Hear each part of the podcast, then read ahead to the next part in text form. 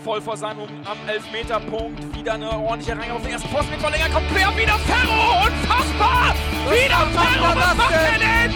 Das ist ja Wahnsinn!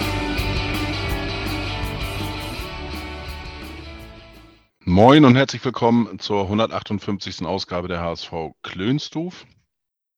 Auch heute sind wir wieder zu viert, aber nicht in der gewohnten Besetzung. Heute macht der Fiedemar Pause. Aber dafür haben wir, äh, wie letzte Woche schon versprochen, einen adligen Gast bei uns und wir begrüßen den Alexander aus Berlin. Moin, Alexander. Moin, Christian, moin in die Runde. Das mit dem Adligen kannst du aber weglassen, gerne. ja gut, es steht auf alle Fälle ein von. Also äh, es gibt auch beim HSV auch einen, der heißt von Hesen. Äh, ob der jetzt adlig ist, weiß ich nicht. Ähm, bei dir glaube ich ja, wenn ich so den Instagram-Account äh, äh sehe, da ist irgendwas drin, ohne mich jetzt, äh, muss ich ehrlich gestehen, mich damit beschäftigt zu haben, in welcher Form du jetzt oder welche Rein Königsreihenfolge du da stehst oder was auch immer. Äh, wie auch immer, das äh, spielt ja, sag ich mal, beim Fußball auch keine Rolle. Ganz genau. ja, schön, dass du dabei bist. Ja, danke für die Einladung. Sehr gerne. Und ja, tief im Süden, äh, ein Gruß. Ne? Äh, moin, Chris. Hallo, ich schenke dir einen Atlas. Ja, komm, ey. ne? Du weißt so, alles, alles äh, südlich der Elbe ist der tiefste Süden. Also ah, okay. Dann ja, dann aus dem Süden. Siehst du? Hallo. Hallo. Und moin, Jan. Ja, moin zusammen. Mein Erdkundelehrer-Herz wurde gerade rausgerissen und gegen die Wand geworfen und drauf rumgetrampelt. Aber okay, ich äh, werde damit leben müssen.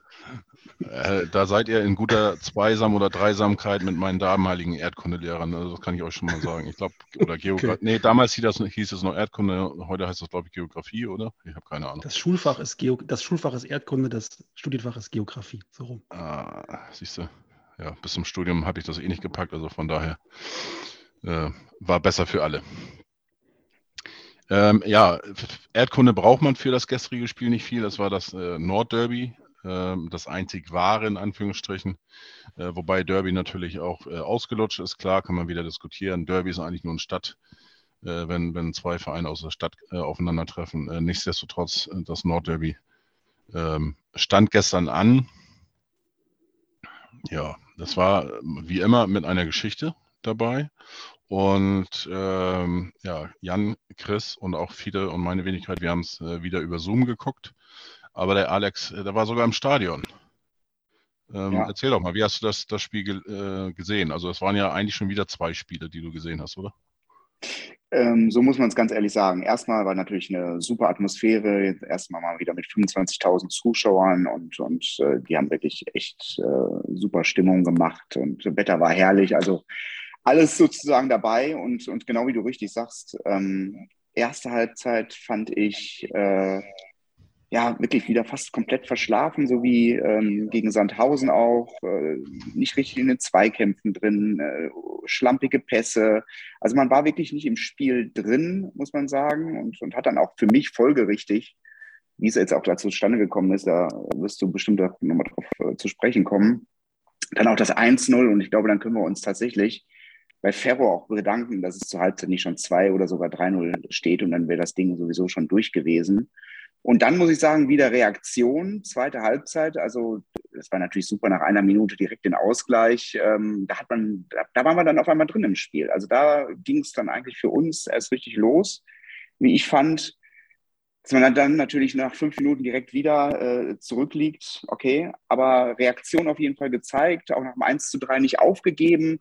Und das ist das, woraus ich eigentlich so ähm, auch die Hoffnung für die nächsten Wochen schöpfe und was mich dann auch komischerweise, ich habe es ja schon im Vorgespräch gesagt, auch gar nicht so frustriert hat aus dem Stadion gehen lassen. Ganz seltsam. Ich bin nach HSV-Spielen immer frustriert, wenn sie verlieren. Ähm, Wochenende ist immer gegessen. Aber da muss ich sagen, äh, und das lag, glaube ich, an der Performance in der zweiten Halbzeit äh, dann tatsächlich, habe ich gesagt, die, ja, die Jungs, die haben sich nicht aufgegeben, auch nach dem 1-3, Viertelstunde noch zu spielen, die haben immer noch dran geglaubt, äh, dass sie es noch schaffen können. Und das fand ich, äh, fand ich eine gute Reaktion im Endeffekt. Von daher blöd natürlich, ärgerlich, ähm, die, die, die Niederlage.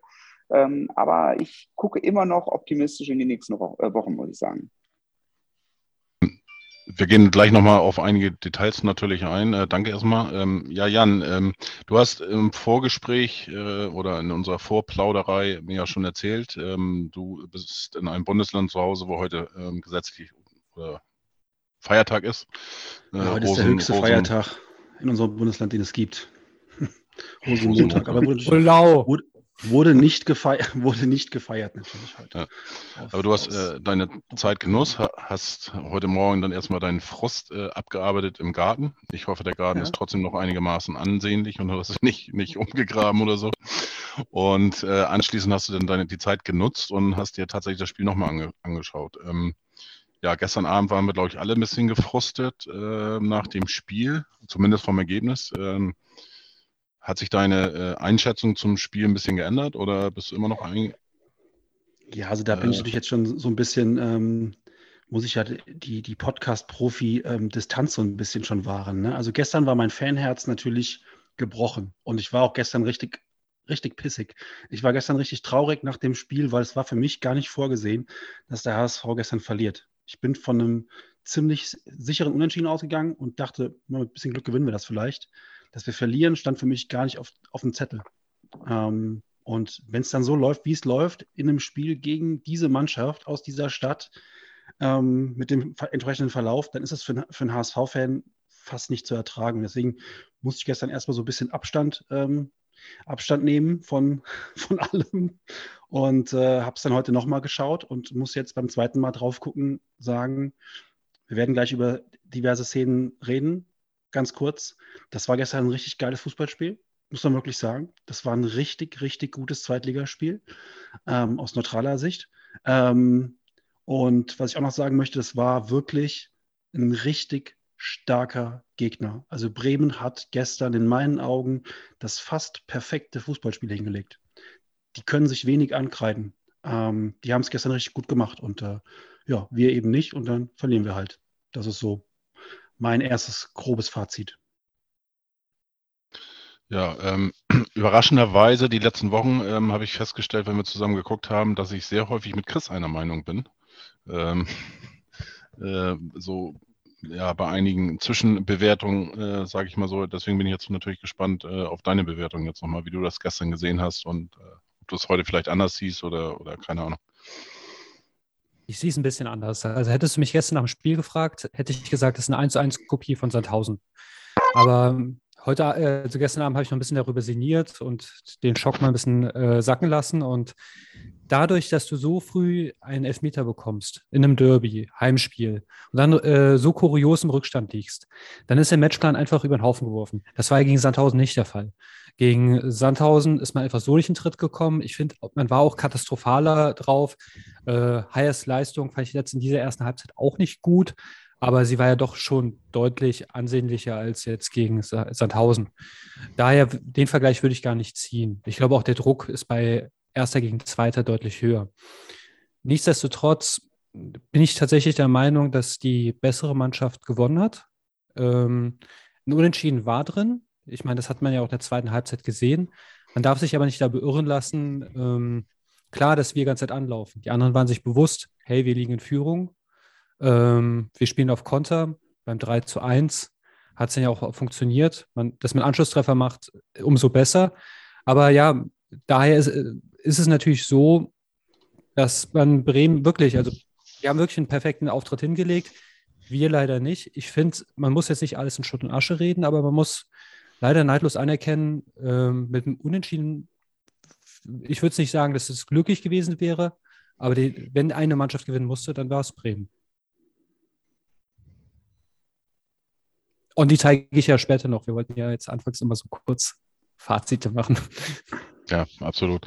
Ähm, ja, ich kann eigentlich, eigentlich euch dreien fast hundertprozentig überall irgendwie zustimmen. Ähm, die Einschätzung, sage ich mal, dass wir die erste Halbzeit verschlafen haben, das sehe ich nicht ganz so, auch so ein bisschen mit dem Hintergrund, was, was Chris jetzt eben nochmal sagte. Ähm, der Elfmeter ähm, gegen, gegen uns, der war in der zehnten Spielminute. Also relativ früh. Nichtsdestotrotz war bis dato ähm, und auch danach hat Bremen das wirklich stark gemacht, so wie Jan das auch schon sagte. Also die haben wirklich sehr, sehr hoch ähm, gestört, haben die Räume eng gemacht, haben den HSV gar nicht zur, zur Entfaltung kommen lassen. Und der HSV hatte auch keine Mittel irgendwo gefunden. Ähm, ja, das war schon ähm, eine starke Leistung, muss man einfach anerkennen, ähm, finde ich. Ähm, es war ärgerlich, ähm, weil man natürlich auch solche Sachen irgendwo ähm, ja, da, besser dagegenhalten kann, weil ähm, ich hatte schon ein bisschen das Gefühl, dass die ähm, Spieler eben, ja, weiß ich nicht, die Laufbereitschaft war vorhanden, das kann man da auch nicht vorwerfen, aber ich sag mal so, dann waren die Wege vielleicht ein bisschen falsch gewählt. Ähm, ziemlich häufig hat man eben gesehen, dass die da kein äh, vernünftiger Anspielpartner äh, äh, zugegen war und dass da dann auch hier und da dann äh, natürlich diese ähm, Risikopässe ähm, in diesem Spiel mehr im Mittelfeld stattgefunden haben als jetzt äh, gleich direkt hinten.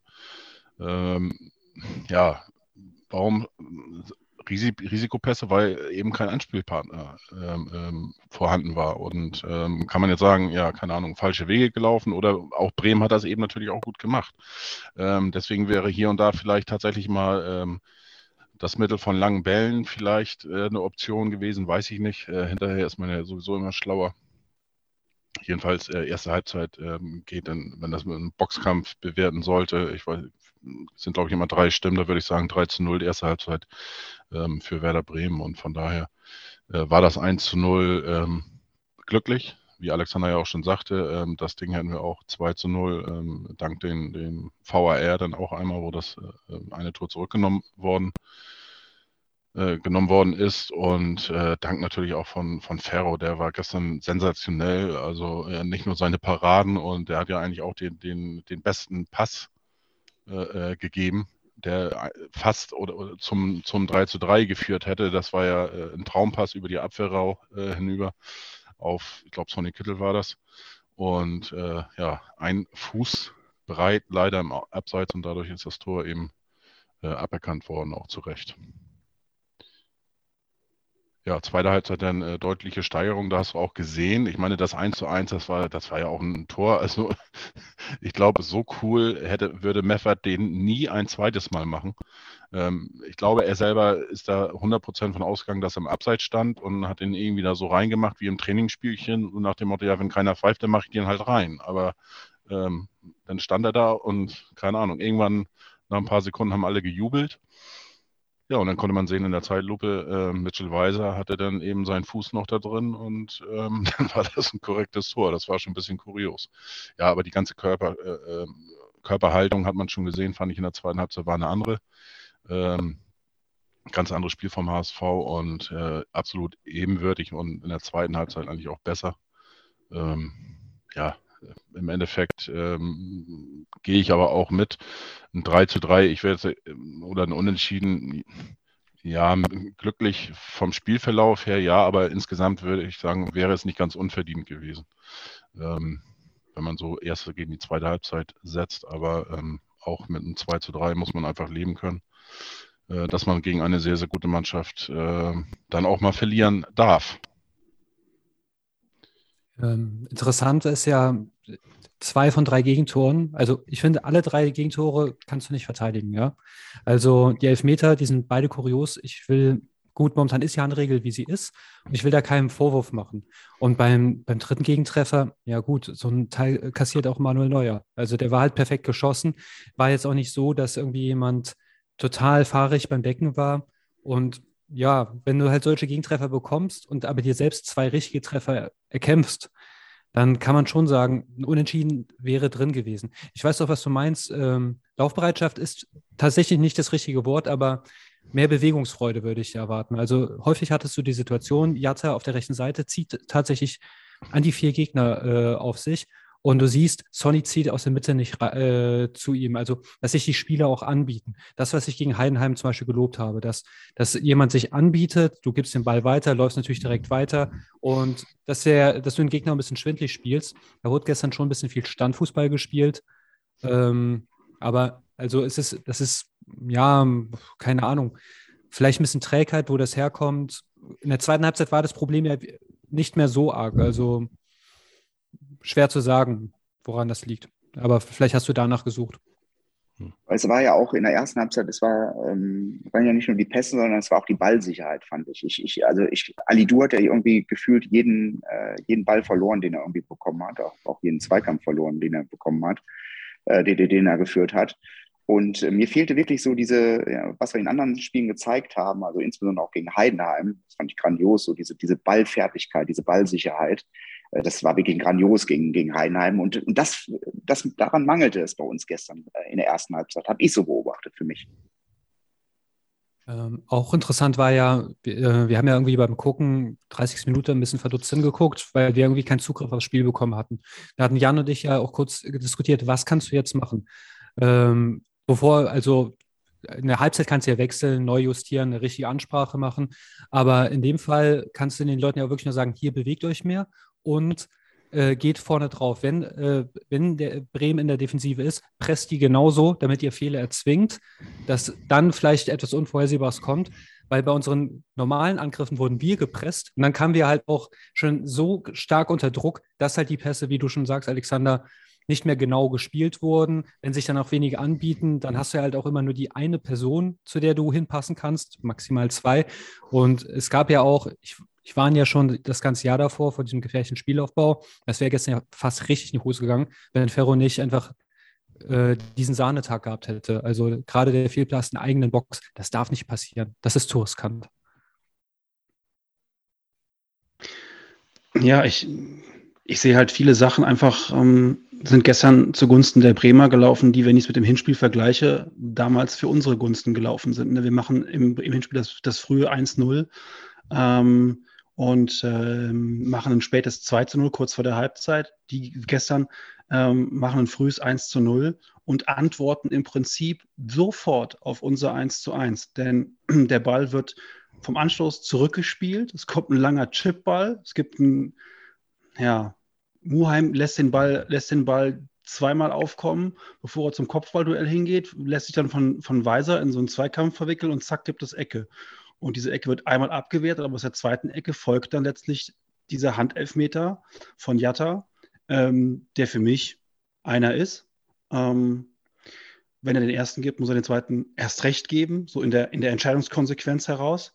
Ähm, aber wir haben es einfach nicht geschafft, jetzt mal ohne das zu bewerten, wir haben es einfach nicht geschafft, dieses 1 zu 1 mal drei, vier, fünf Minuten zu halten, was ja auch psychologisch dann wichtig ist, um das Publikum so ein bisschen mitzunehmen, um auch ein bisschen Ruhe reinzukriegen, um dem Gegner mal was zu nachdenken zu geben. Denn eigentlich haben ja unsere Umstellungen in der zweiten Halbzeit sofort gegriffen. Ja, also nicht nur die Wechsel. Äh, Chuck kam rein für Alidu und ähm, Wer kam noch rein? Kam Ken, nee, kam Ken Zombie schon so früh rein? Weiß ich jetzt gar nicht mehr. Nee, Ken Zombie kam später rein. Es war erstmal nur ein Wechsel. Chuck Vetaze für Ali Du. Und ähm, Chuck Vetaze hat das gemacht, was Ali Du nicht gemacht hat. Er ist nämlich viel häufiger in die Mitte reingezogen und hat somit ein bisschen Löcher aufgerissen ähm, und hat aber auch keine verrückten Sachen gemacht, sondern hat Sicherheit reingebracht. Und eigentlich kamen wir dann sehr gut rein. Und du musst dann versuchen, dieses, dieses Eins zu eins erstmal ein bisschen zu halten, um einfach den Gegner auch was zum Nachdenken zu geben. Und das ist uns nicht gelungen. Und dann rennst du halt wirklich gefühlt 60 Sekunden später rennst du halt wieder dem Ding hinterher. Und das macht ja auch im Kopf was mit dir um mal so eine Landsfloskel reinzubringen, ja, das ist, macht dich ja auch müde im Kopf einfach, wenn du immer wieder hinterherlaufen musst. Und ähm, auch im Laufen im Sinne von nicht nur dem physischen Laufen, sondern auch dem gedanklichen Hinterherlaufen. Und das spielt halt Bremen dann wunderbar in die Karten. Ne? Und ich habe es gestern auch gesagt, ähm, wir sind dem 1 zu 3 näher als dem 2 zu 2. Und ich glaube, 60 Sekunden später fiel es 3 zu 1. Ne? Ähm, das war übrigens ähm, kein Konter, es war ein Ballverlust von Jatta. Und danach stehen wir komplett in der Unordnung. Ne? Also äh, wir verlieren den Ball unnötig auf rechts, das kann passieren, aber wir haben eigentlich beim 3 zu 1 sechs Leute hinterm Ball und Bremen ist mit drei Leuten vorne drin. Das können wir locker wegverteidigen. Und das ist eigentlich der einzige Fehler, den wir gestern gemacht haben, war das 1 zu 3. Und das bricht uns das Genick. Und das ist so bitter, weil Schonlau und Wuschkowitsch normalerweise so ein Ding nicht passiert, dass die innerhalb von 30 Sekunden die Ordnung nicht wiederherstellen können. Und gestern ist ihnen das nicht gelungen. Dann bleibt Haier noch stehen, dann muss Murheim hinten rechts verteidigen und da stimmte überhaupt nichts mehr. Dann kommt der Ball in die Mitte wird abgelegt und ähm, ja, wie Chris eben schon gesagt hat, das macht, das macht Duckscheid wirklich überragend mit der Innenseite ähm, flach in die Ecke rein. Das ist ein Sensationstor. Das kriegst, du nicht mehr, das kriegst du dann nicht mehr verteidigt. Das kriegst du aber im Vorfeld verteidigt, finde ich. Und das ist halt wirklich bitter, weil das ist in meinen Augen der einzige Fehler, den ich ausmachen konnte bei unserer Truppe gestern.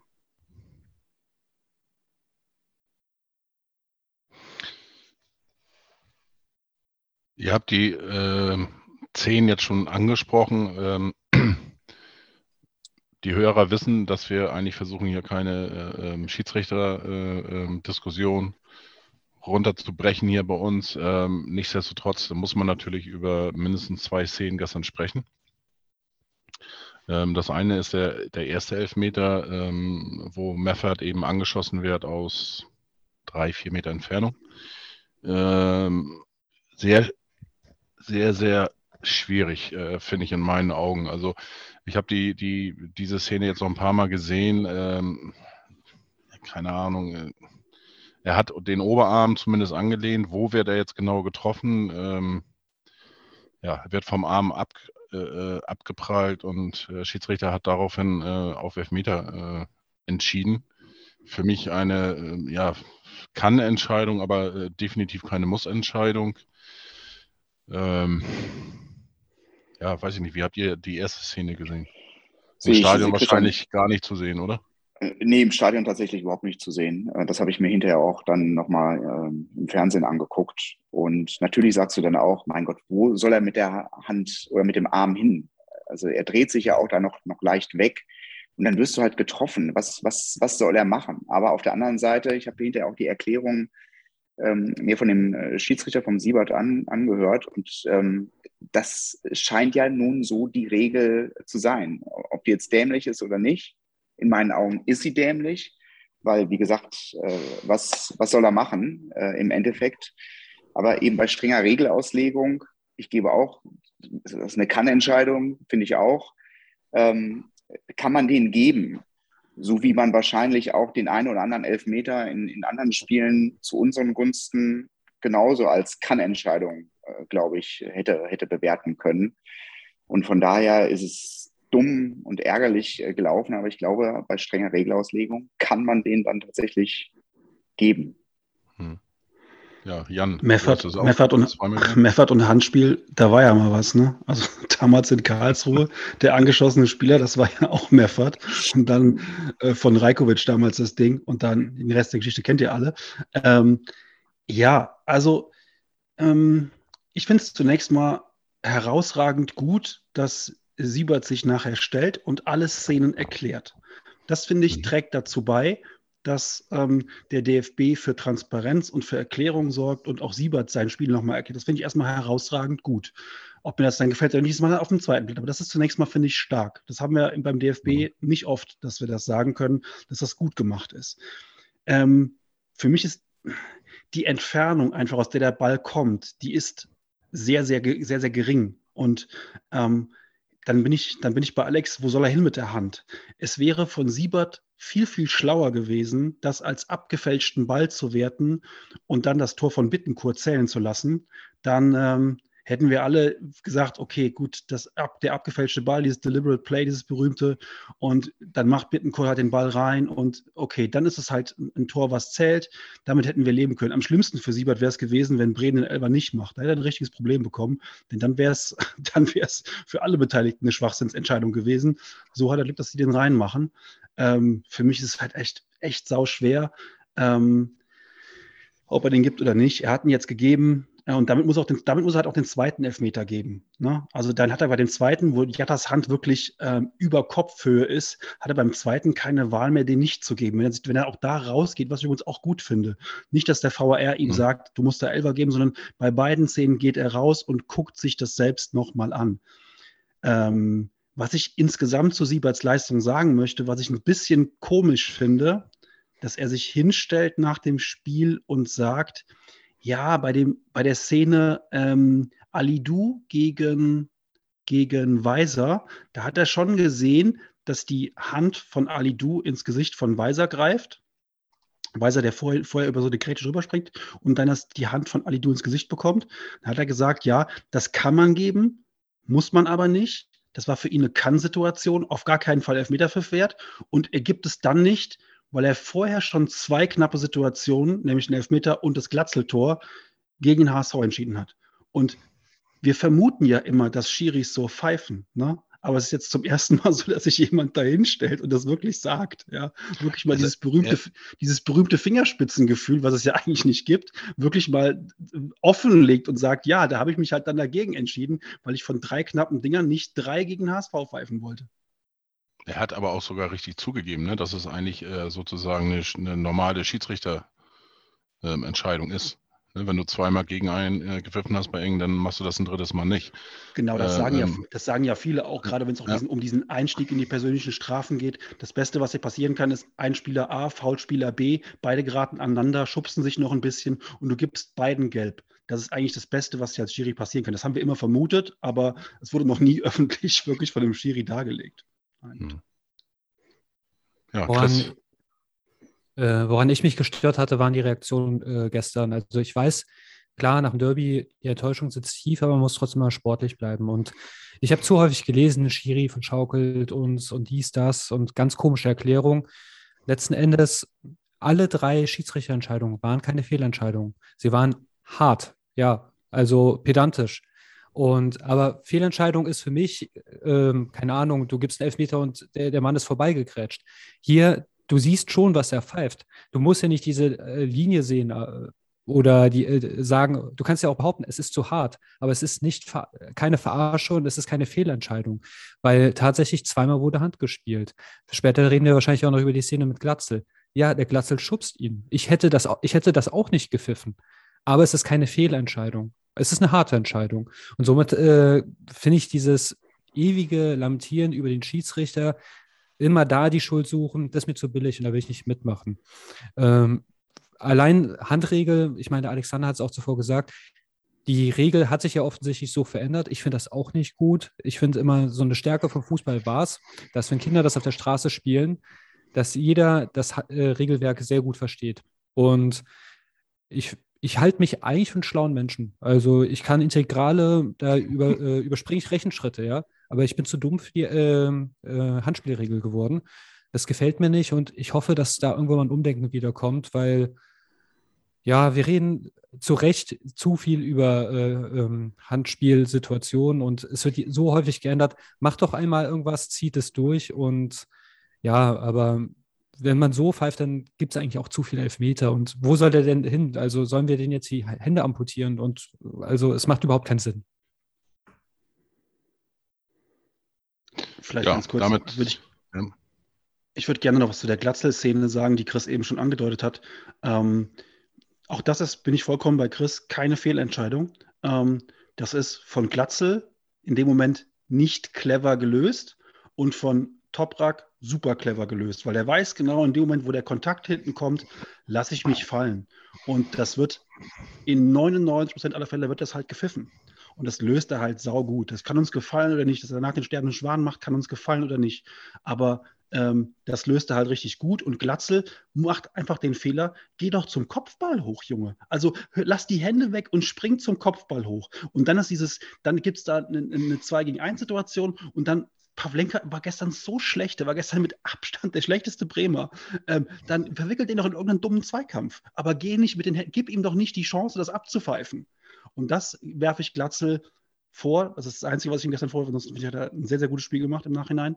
Ähm, da muss er einfach cleverer, cleverer sein. Ich würde sogar so weit gehen, die einzige Fehlentscheidung, jetzt bin ich schon auf die Antworten bei Twitter gespannt, wobei ich mache ja jetzt Pause, jetzt kann ich es ruhig raushauen. Ähm, die einzige Fehlentscheidung, des Schiris gestern war sogar zu unseren Gunsten. Denn wenn äh, Duxch da gefühlt drei Minuten auf dem Feld liegt und irgendwie ähm, symbolisiert, ich habe da was, ähm, dann muss ich spätestens, wenn der erste Angriff vorbei ist und dann der HSV anfängt quer zu spielen, kann ich abpfeifen. Und das hätte er eigentlich machen müssen in dem Moment. Ähm, er hat gesehen, dass da jemand verletzt liegt und normalerweise pfeift er dann in dem Moment ab. Er lässt einfach den Angriff aber laufen. Das kann er auch machen. In meinen Augen ist das aber eine Fehlentscheidung er hätte in dem Moment abpfeifen sollen. Duxch hätte sich behandeln lassen sollen. Ja, jetzt kann wieder jemand sagen, aber das nutzt man doch auch oft aus, dass man dann das Gegnerspiel unterbrechen will. Und es gibt diese, aber es gibt die Regel, der Schiri kann abpfeifen. Und er hätte es machen sollen. Dass wir den Ball nicht ins Ausspielen, ist vollkommen okay. Dafür habe ich die Jungs auch gefeiert, sage ich ganz ehrlich. Denn wenn jemand abpfeifen muss oder das Spiel unterbrechen kann, dann nur der Schiri. Und äh, das war für mich aber die einzige Fehlentscheidung. Und die war sogar im Endeffekt durch das, durch das ähm, 3 zu 2 dann zu unseren Gunsten. Also das würde ich jetzt nicht als Fehlentscheidung äh, interpretieren, ähm, weil Werder war selber im Angriff ähm, im ersten Angriff, hat den Angriff auch zu Ende gespielt. Das heißt, die selber hätten die Chance gehabt, äh, den Ball dementsprechend ins Auszuspielen. Man soll ja generell warten, dass der Schiedsrichter reagiert. Ähm, der Schiedsrichter ist natürlich angehalten, wenn er sieht, das ist eine schwerwiegende Verletzung, ähm, gerade auch bei Kopfverletzungen, ähm, da so, sofort und schnell zu reagieren. Ähm, und dann hat der Schiedsrichter das in meinen Augen sogar richtig gemacht, weil Werder hat den, den Angriff zu Ende gespielt. Dann hat äh, ähm, äh, der HSV den Ball äh, gewonnen und hatte dann den Gegenangriff gestartet. Und den hat er zu Ende spielen lassen. Und von daher fand ich das äh, von der Auslegung nachher dann schon wieder richtig. Und ähm, ganz ehrlich, wenn man gesehen hat, äh, wie Dux dementsprechend da reagiert hat, ähm, war das alles richtig. Also er war jetzt ja auch nicht so, dass er ähm, das, keine Ahnung, ein Bein amputiert werden muss oder so oder eine Kopfverletzung war es sowieso nicht. Also von daher äh, fand ich, war das schon ähm, okay. Und da würde ich jetzt nicht unbedingt von der Fehlentscheidung sprechen, aber ich verstehe, was du meinst. Aber Alex, du wolltest auch. Nee, ich wollte nur zu der Glatzel-Geschichte nur nochmal sagen. Also da hätte ich mich vielleicht gewünscht, ähm, dass er sich das vielleicht nochmal anguckt. Weißt du? Weil das äh, bei den beiden Elfmetern, klar, da kriegt er das Zeichen aus Köln, aber da hätte er auch sagen können, komm jetzt ein Tor gefallen, ist nicht so ganz klar. Das ist jetzt zwar seine Einschätzung gewesen, dass das äh, wie die da standen und dass er leicht geschubst wurde.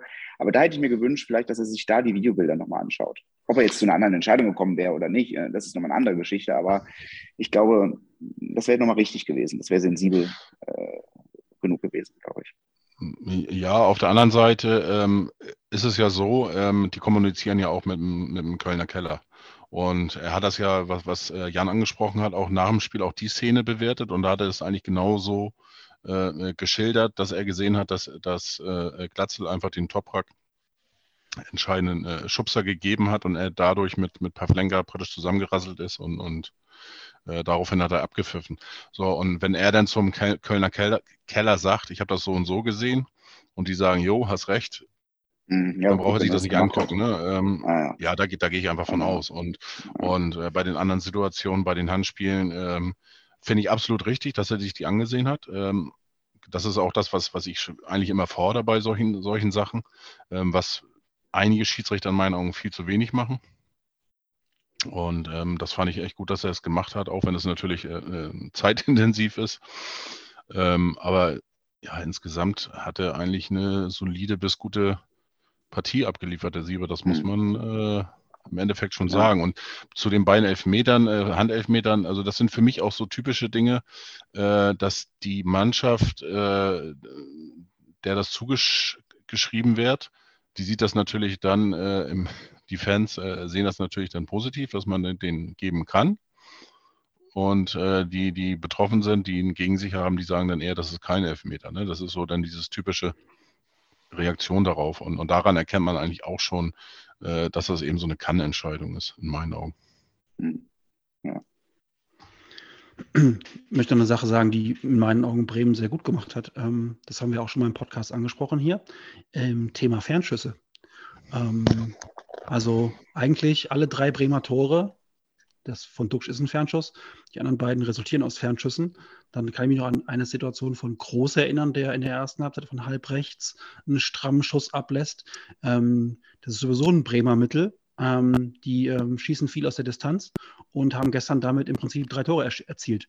Sie hatten noch andere Chancen aus dem 16, das ist richtig, aber sie haben im Prinzip schon äh, das Fernschussmittel gestern gewählt und ähm, da gilt so die alte Regel, ähm, ja, du musst halt oft, oft, genug nachfragen, um bedient zu werden und die haben halt oft nachgefragt und wurden dann auch dreimal bedient.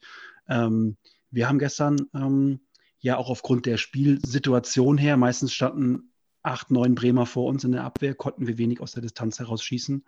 Aber ähm, da sieht man schon, dass es ein, ein, Bremer Mittel war, was gestern auf jeden Fall auch funktioniert hat. Und etwas, was ich mir häufiger noch von unserem auch wünschen würde, in solchen Spielen auch mal. Ich würde es sogar ein bisschen, äh, also ich bin bei dir, ich würde sogar aber noch ein bisschen weitergehen. Ähm, man sieht häufig, dass wir den Ball zu häufig ins Tor tragen wollen und halt auch das Spiel ein bisschen zu kompliziert machen. Das 3-2, da Ken Zombie, der sieht nicht, ob da jemand frei ist. Der passt einfach in die Mitte und hofft, dass er ankommt. Ähm, und das war dann auch erfolgreich. Aber wie häufig hatten wir es so, dass der Ball auf der rechten Seite, man hätte schon viel früher flanken können, ganz unkompliziert einfach ähm, ihn reinhauen und hoffen, dass es klappt. Ähm, auch manchmal den Zufall. Also wenn du jetzt zum Beispiel sehr, sehr stramm in den Fünfer äh, reinflankst, tief, dann kann es sein, dass ein Bremer ein Eigentor macht. Wenn du von hinten drauf schießt, natürlich geht er nicht rein, aber vielleicht hast du einen Abpraller, der geht rein, vielleicht springt er dem Glatzel vor die Füße und der muss noch reinstochern und allem. Also auch ein bisschen Zufall bedienen und das Spiel einfach machen. Und ich glaube, äh, in Schönheit zu sterben und das Spiel zu kompliziert machen, das ähm, ist Du beraubst dich, also klar, du hast dann weniger Chancen. Klar, die gehen dann auch aufs Tor, das sagt jetzt auch die Statistik zum Beispiel. Aber ich glaube, je häufiger du es versuchst, desto höher ist die Wahrscheinlichkeit natürlich auch dabei. Und ja. ja. Aber Chris, du wirst dich daran erinnern, dass ich gestern genau das während unseres gemeinsamen Schauens gesagt habe. Wir brauchen einen Abschluss. Das habe ich ungefähr fünfmal gesagt. Es sind irgendwie zehn Minuten vergangen, aber es war keine einzige Situation da, wo wir hätten mal abdrücken können oder so. Sondern es war immer so, wo du denkst, ja, es ist keine Schussbahn, es ist kein Schussfeld. Und ähm, wir haben gestern schon ähm, außerordentlich oft geflankt für unsere Verhältnisse. Ähm, aber wie, wie, du, wie du gerade auch gesagt hast, ne, ähm, wir spielen oft zu kompliziert, wobei die Szene zum 3-2 ist eigentlich auch schon wieder tot, denn da wird an der Seitenlinie wird irgendwie Action gespielt. Da spielen die erstmal sechs, sieben, acht Kurzpässe, bis dann Kin Zombie auf einmal reinstartet und den Ball wirklich blind in die Mitte äh, ähm, ja, passt, schießt fast. Äh, Schusspass, ähnliche Situation. Und äh, Glatzel, er weiß ja, dass Glatzel da in der Mitte irgendwo rumturnen muss. Und das macht Glatzel auch, finde ich, richtig stark, wie er sich dagegen zwei Leute durchsetzt. Ähm, ja, Ge aber. Gebe ich, ja, gebe ich euch beiden vollkommen, äh, vollkommen recht. Das ist eigentlich schon das, was ich die ganze Saison über äh, anmerke. Und man müsste mal Statistiken äh, sich anschauen. Ähm, im Hinblick auf Abschlüsse außerhalb und innerhalb des Strafraums. Und ich glaube, gestern war tatsächlich nur diese eine Szene, die der Pavlenka da ähm, mit beiden äh, Fäusten, glaube ich, gehalten hat. Ich weiß nicht, ob das Mitte der zweiten Halbzeit gewesen ist, als wirklich sich mal einer, äh, ich weiß gar nicht, wer es gewesen ist, getraut hat, da ich auch glaub, mal Haier außerhalb des 16. Das, Haier war es, glaube ich, ja. Das kann sein. Aber Haier war sogar im 16er. Ach, der war so im 16er. Ja, ja. Hat aber schöne okay. Fee gehabt. Also, äh, ja, ja, also das sah gut. okay, dann knapp im 16er. Nee, aber äh, ist, sage ich schon die ganze Zeit eigentlich, dass man das viel mehr aus der zweiten Reihe äh, versuchen muss. Gerade auch in Spielen, wo man einfach merkt, dass man eben nicht äh, in den 16er entscheidend reinkommt. Und da hatten wir ja diverse Spiele auch diese Saison schon. Ja, zumal, äh, ich finde, das hat er ja noch richtig erkannt. Der Pavlenka ist teilweise da herumgelaufen wie ein kopfloses Huhn. Also ich ja. glaube, das war so 10, 15 Minuten vor Schluss, hatten wir eine Ecke. Da siehst du ja wirklich, wie der Ball da so, so ein bisschen wie beim Flipper äh, hin und her äh, springt. Der Pavlenka da ganz verwirrt wie ein Lemming. Ähm, Gerade wenn man sowas sieht, dann einfach abschließen, abschließen und ja, äh, einfach gucken, auch was rauskommt, sich selbst überraschen lassen. Und dann musst du natürlich auch die Leute vorne auch positionieren zum Reinstochern. Ne? Also Klar, bei, äh, man hat jetzt nicht einen Thomas Müller, aber je mehr Beine du da hast, desto höher auch da die Wahrscheinlichkeit, ne? Ich würde gerne noch eine Sache ansprechen, die ich gestern Abend schon getwittert habe, die mich neben vielen Sachen gestern echt geärgert hat, war das häufige Abseitslaufen. Ich weiß nicht, wie euch das gegangen ist, aber ich habe das nochmal nachgeschaut. Wir sind gestern achtmal ins Abseits gelaufen und das teilweise so richtig stumpf und wirklich noch nicht mal von den Bremern geschickt gestellt, ne? wo man sagen muss, ich habe gestern Abend Liverpool gesehen, noch im äh, League Cup-Finale. Die verteidigen teilweise mit der letzten Reihe knapp hinter der Mittellinie und die stellen natürlich abseits, klar. Und da ist Chelsea auch oft reingetappt. Aber Bremen hat gestern am 16er quasi mit der letzten Linie gestanden und trotzdem sind wir da teilweise echt super oft ins Abseits gelaufen. Und ich finde, damit verschenken wir wirklich auch gute Situationen. Es waren ja acht Angriffe, von denen vielleicht fünf oder sechs aussichtsreich gewesen wären, wo wir das uns echt auch wirklich dämlich anstellen. Das hat mich gestern so aufgeregt und auch im Nachhinein, als ich mal geguckt habe, so im normalen Bundesligaspiel wird viermal abseits gehoben im Schnitt und zwar von beiden Mannschaften zusammen und alleine wir sind gestern achtmal. Also ich glaube, da muss man nochmal drauf gucken. Absolut, Werder ist nicht einmal im Abseits äh, gelandet gestern. Und äh, im Schnitt ist der HSV sonst pro Spiel zweieinhalb Mal im Abseits. Und, äh, und gestern tatsächlich achtmal. Also äh, das war echt äh, extrem und auffällig. Und ähm, hat ja auch ein bisschen an deinem Nervenkostüm gestern Mittag äh, genagt. Hat man das gemerkt, ja? Äh, nein, gar nicht. Das ist ja auch so ein typisches Henne-Ei-Problem. Äh, ist ja eine zu früh zugelaufen oder kam der Pass zu spät? Ich, ich sehe es als ein klares Indiz äh, dafür, dass einfach zu lang nachgedacht wird, bis gespielt wird. Also äh, du siehst, Jatta läuft schon los und Warum passt du nicht dann einfach? Du weißt doch, der ist feilschnell. Der wird den Ball schon kriegen, wenn du den weit genug klopfst. Also es ist nicht so, dass der Pavlenka in die Hände fällt, vielleicht lässt er auch durch, aber äh, man hat ja mit Jata und Alidu schnelle Spieler. Und wenn man dann immer wartet und wartet und wartet und wirklich nochmal alles, äh, alle, äh, alles abwägt, ja, dann steht er natürlich im Abseits. Also ich glaube jetzt nicht, dass die Jungs einfach immer zu blöd sind und einfach immer zu früh. Äh, also ich glaube, die man, manche sind ein bisschen Entscheidungsträger. Das siehst du auch manchmal in der Box. Oder auch vom Aber, Flanken. Vom Flanken ja. hat, hat, so. hat sich ja auch, Heuer Fernandez hat sich auch anstecken lassen und, und viel zu spät den Pass geschlagen auf Sonny Kittel in der äh, 98. Nee, Minute. Nee. Das war ein genialer Move. Nichts gegen Ferro. Ich, war, auch, war auch abseits. Ich finde nur ganz kurz, was, was Chris gerade gesagt hat, ne, das, da sind wir wieder bei dem, was, was, was Alex eigentlich ganz zu Beginn gesagt hat, dass oftmals so technische äh, Defizite dann deutlich wurden. Ne? Du nimmst den Ball halt nicht sauber an, brauchst dann noch einen zweiten Kontakt und in dem Moment ist der andere halt schon losgelaufen, weil der halt denkt, naja, der wird schon mit einem Kontakt den nächsten Ball dann spielen können. Und das ist halt oftmals gestern das Problem, wenn unsauberes Zuspiel, unsaubere Annahme, schlechte Verarbeitung, Zeitverlust, zack, abseits. Das, da kam gestern halt auch ein bisschen was dann auch, ähm, auch zusammen. Und ähm, zu dem Ferro-Ding, dieser Chipball ist natürlich wirklich eine Sensation. Da haben, das, das, ja, das, Kittel, Kittel im Torwarttrikot, hätte ich fast gesagt gestern. ähm, aber natürlich muss ich ja nochmal auf gestern zurückkommen. Ich habe gestern, gestern schon gesagt, auch wenn Kittel nicht im Abseits gewesen wäre, das Tor hätte niemals gezählt, weil der Ball wird von Glatzel nochmal gespielt und dann, dann berührt Winsheimer den und dann wäre spätestens Winsheimer im Abseits gewesen. Also, nee, nee, nee, nee. Den hat, hat, hat Glatzel den wirklich berührt? Also ja, Glatzel, war Glatzel spitzelt, Nee, war Glatzel, der Ball kommt von Glatzel ja. und dann steht Winsheimer wirklich, dann auch wirklich einen Meter im Abseits. Von daher das Tor hätte hätte eh nicht gezählt. Ja, hätten die doch alle mal wett. Es war doch schon Nachspielzeit, da hätten die, die Kölner im Keller schon zu Hause sein können und alle mal.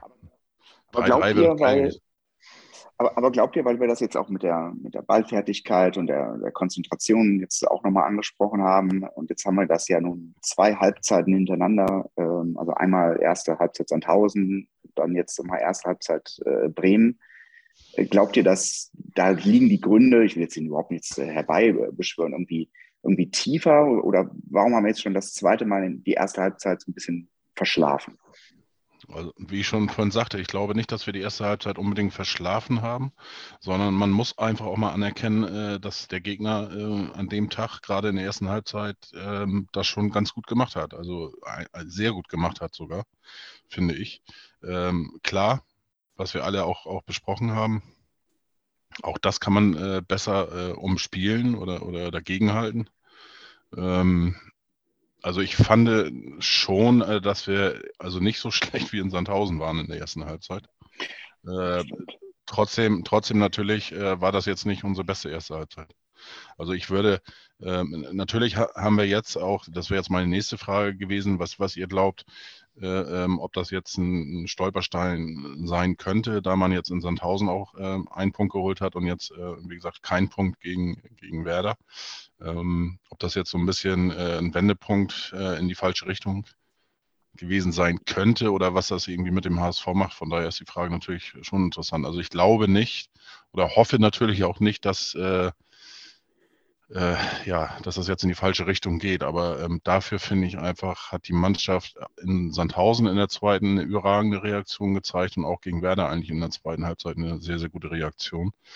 Äh, klar, das muss auch mal äh, über mehr wie, wie 45 Minuten kommen, aber äh, ich hoffe nicht, aber es könnte natürlich sein, dass es äh, in die falsche Richtung geht. Aber weiß ich nicht. Für, äh, für, mich sind die, für mich sind ganz klar die nächsten zwei Spiele entscheidend. Also äh, das ist einmal jetzt gegen Karlsruhe, so für die, äh, für die Motivation, glaube ich, ähm, ganz, ganz wichtig, dass man da in, ins Halbfinale einzieht.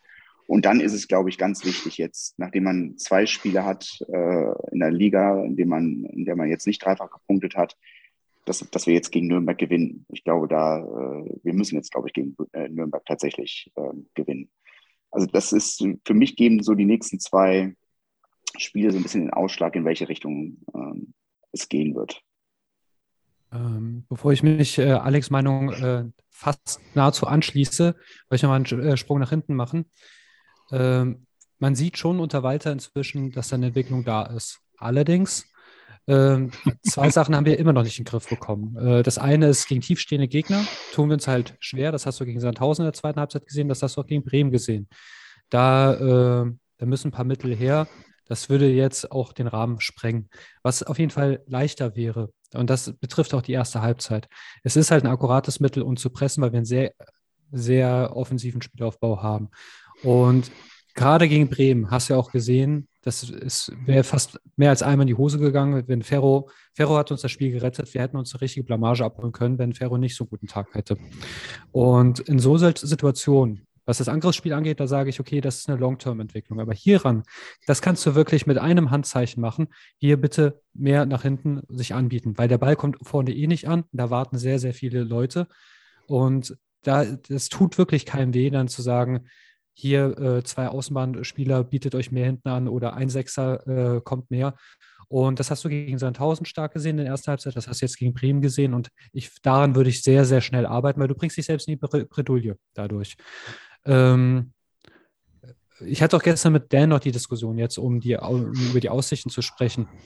Ähm, er hat zu mir gesagt, äh, und da bin ich auch äh, eigentlich seiner Meinung, wir sind auf einem guten Weg und haben nichts zu befürchten. Und stimmt auch. Aber es gibt das Wort Ergebniskrise. Und jetzt haben wir halt zweimal nicht Dreier geholt. Und in so einer engen zweiten Liga ist das halt schon ein kleiner Schlag. Nichts, wovon man sich ja erholen kann, aber es kann was Psychologisches werden. Ähm, ich glaube, jetzt hätten wir hier hätten wir da irgendwo, hätten wir zum Beispiel gegen Sandhausen gewonnen und jetzt verloren, dann wäre es psychologisch nicht so krass gegen Karlsruhe. Das könnte jetzt dann was machen und auch im nächsten Spiel, weil dann äh, wird immer die Rede sein, ach krass, drei Spiele in Folge, nicht drei Punkte. Und das macht was mit dir psychologisch und das könnte äh, einen Stein ins Rollen bringen, den wir alle nicht haben wollen. Ähm, daher sage ich auch, jetzt sind zwei Siege in Folge Pflicht, dann ist die Welt wieder in Ordnung und wir alle sind wieder auf Wolke 7. Falls nicht, könnte das Denken anfangen. Und denken ist nicht gut beim HSV. Ja, also da fehlen einem natürlich so ein bisschen die Argumente. Ich würde jetzt noch nicht davon sprechen, dass es ähm, äh, eine Krise gibt.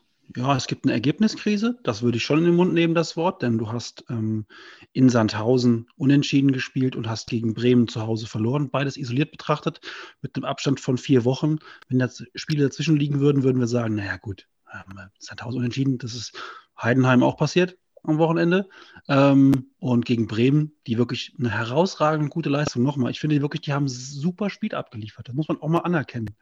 Ähm, kannst du auch zu Hause verlieren. So beides isoliert betrachtet ist in Ordnung. Beides in der Kombination Samstag und äh, Quatsch, Samstag und Sonntag passiert, ist natürlich nicht ganz, nicht ganz gut.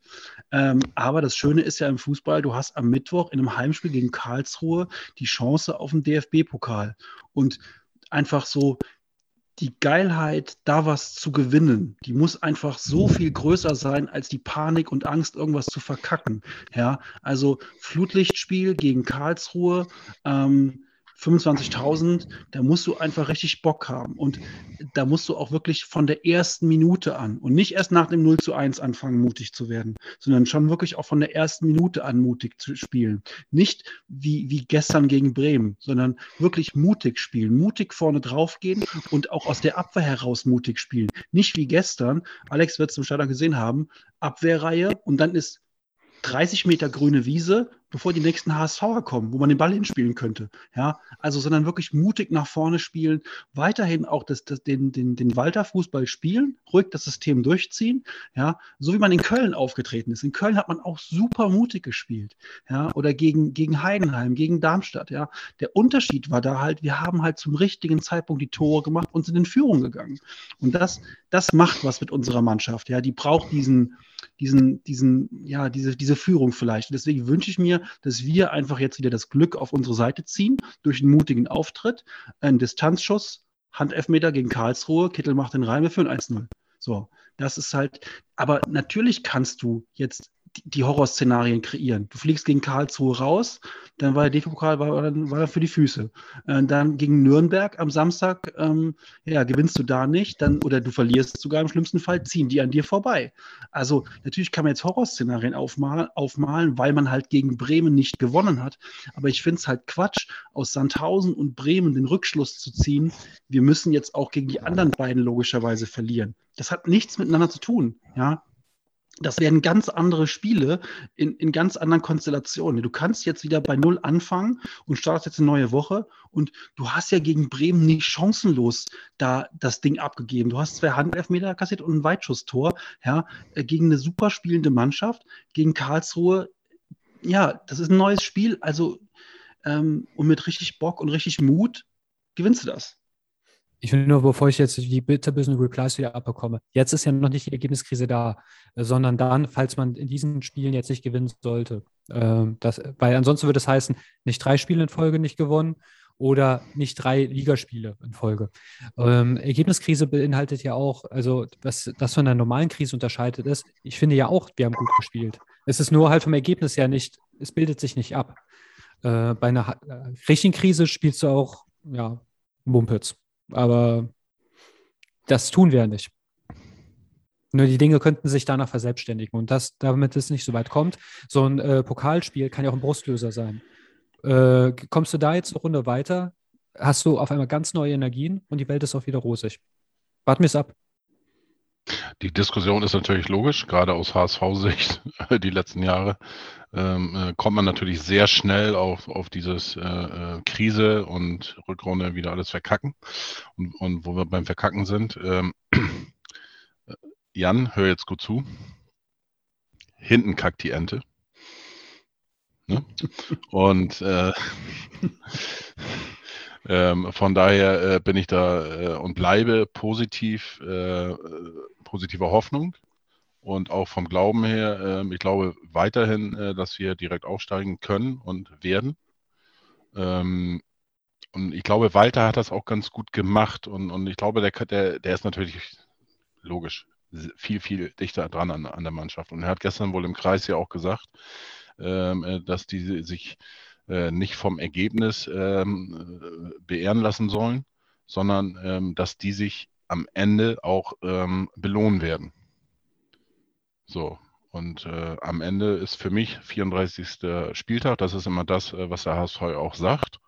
Und von daher, er spielt am Ende, ähm, nach dem 34. Spieltag ist es egal, ob du 20 Mal äh, nach dem Spieltag Tabellenführer warst oder nur einmal oder meinetwegen auch Zweiter in der Tabelle. Das ist einfach wurscht. Ähm, das kann, da kann der HSV ein Lied ähm, von singen, die letzten drei Jahre.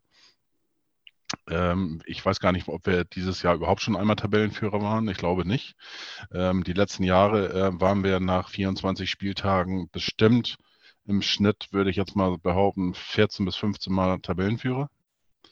Und ähm, von daher lasst uns das Spiel äh, einfach mal umdrehen und äh, nachher nach dem 34. Ähm, Spieltag am Platz an der Sonne sein, sprich Platz 1 oder zur Not daneben auf dem zweiten Platz.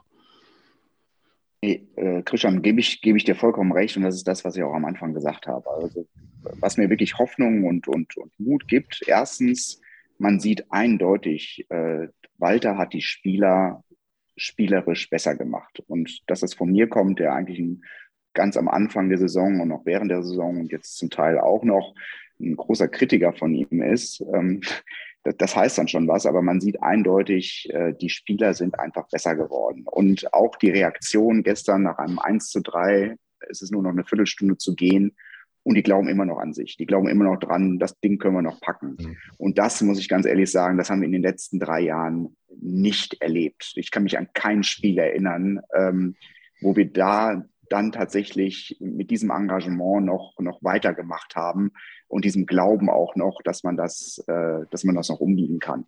Und das ist tatsächlich das, was mir, ähm, was mir auch wirklich Hoffnung bereitet. Oder Zuversicht, so muss ich sagen. Zuversicht. Selbst wenn jetzt auch ein kleines Tief kommen sollte, von entscheidender Bedeutung wird ja sein, dass es nicht wie in den letzten drei Jahren ist, dass es dann halt kontinuierlich runtergeht, bis der Tiefpunkt auch am Ende der Saison erreicht ist.